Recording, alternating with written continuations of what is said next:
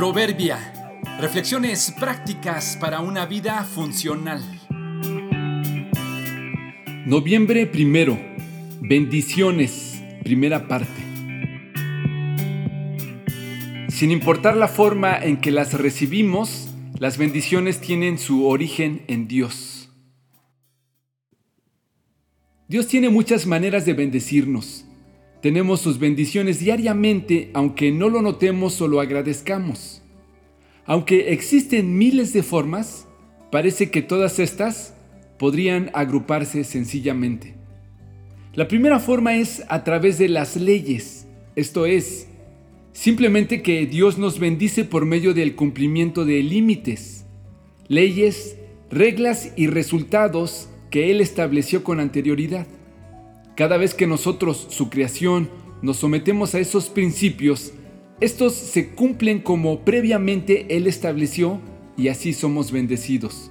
Por ejemplo, si una persona estudia y se prepara adecuadamente, el resultado lógico es que con el tiempo y la práctica tendrá más conocimiento. Si alguien ahorra, el resultado es que obtendrá un fondo luego de algún tiempo. Si eres honesto y justo, obtendrás ganancias de esa forma de conducirte. Si eres cuidadoso y disciplinado con tu cuerpo, los resultados naturales serían buena salud. Podría ser incluso a través de la medicina y la terapia. Parece simple, pero es una forma silenciosa y poco vistosa en la que somos bendecidos por Dios. El esfuerzo es nuestro, pero los resultados se logran por las leyes establecidas por Él. La segunda forma en la que somos bendecidos son los milagros. En mi entender, los milagros son sencillamente las ocasiones en las que Dios decide romper sus leyes y altera la normalidad y entonces sucede algo que no tiene explicación lógica.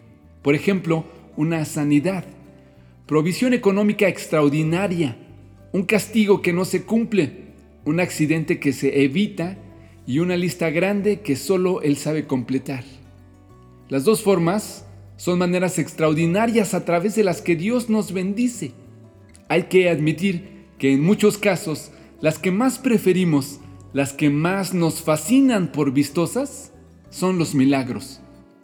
Por la sencilla razón de ser más rápidos, menos complicados y de menos esfuerzo.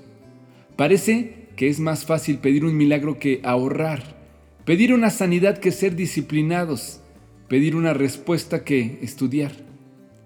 Dios es bueno y en su misericordia nos rescata en muchos casos milagrosamente. Su poder no termina. Hay que saber que su bendición a través de milagros está siempre presente, pero también hay que entender que esta no es la única forma de ver su mano. También está en ser esforzados y cumplir sus mandatos.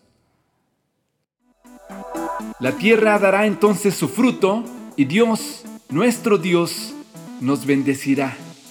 Salmo 67, 6.